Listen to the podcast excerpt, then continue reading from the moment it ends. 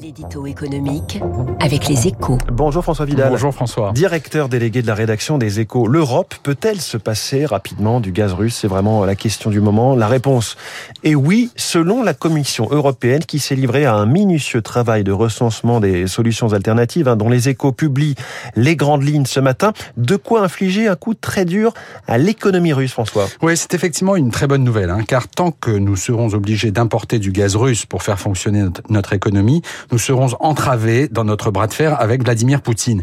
Il est donc urgent de nous libérer de cette dépendance afin de retrouver notre liberté d'action et au passage priver la Russie des milliards d'euros que nous lui envoyons chaque mois. En dévoilant ce plan d'urgence le jour même de l'arrivée du président américain à Bruxelles, les Européens envoient un signal fort. Ils affichent leur unité et une volonté intacte d'infléchir le cours du conflit ukrainien.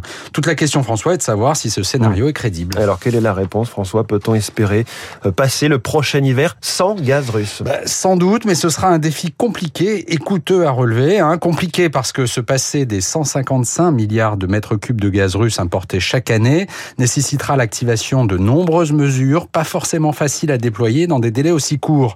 De l'augmentation des importations en provenance d'autres pays producteurs au changement de braquet dans le solaire et l'éolien, en passant par la baisse de la température dans les foyers et les bureaux, la feuille de route s'annonce pleine de choses trappes.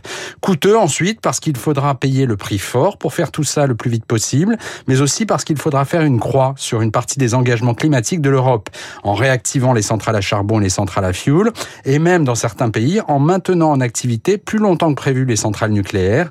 En clair, c'est un plan de bataille que propose la Commission, un plan qui nécessite une mobilisation générale. L'édito économique de François Vidal des Échos tous les matins. Merci beaucoup François. Alors dans l'intervalle, on continue d'acheter ce gaz russe et de le payer à Moscou, qui réclame d'être rémunéré en roubles plutôt qu'en dollars. Pourquoi? Comment? Olivier Babot, dans un instant sur Radio.